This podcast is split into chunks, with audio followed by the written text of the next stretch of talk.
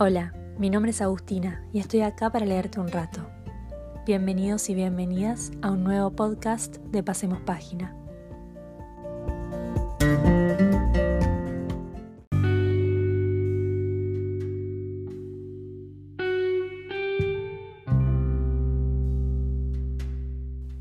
Hoy les voy a leer el capítulo 68 de Rayuela, una novela escrita por Julio Cortázar.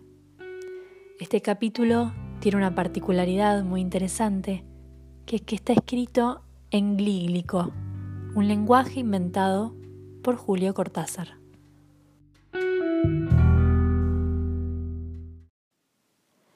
Apenas él le amalaba el noema, a ella se le agolpaba el clémiso, y caían en hidromurias, en salvajes ambonios, en sus talos exasperantes.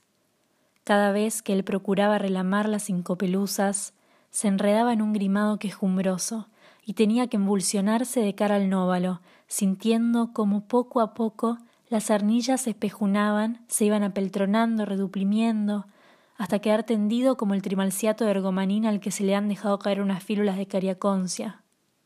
Y sin embargo, era apenas el principio, porque en un momento dado ella se tordulaba los urgalios, consintiendo en que él aproximara suavemente sus oferlunios. Apenas entreplumaban, algo como un ulucordio los encrestoreaba, los extrayuxtaba y paramovía. De pronto era el clinón, la esterfurosa convulcante de las mátricas, la jadiollante pluvia del orgumio, los esproemios del merpasmo en una subrumítica pausa. Evoé, evoé. Volposados en la cresta del Murelio se sentían valparamar, perlinos y márulos. Temblaba el troc, se vencían las marioplumas, y todo se resolvirá en un profundo pínice, en niolamas de argutendidas gasas, en cariñas casi crueles que los ordopenaban hasta el límite de las gunfias.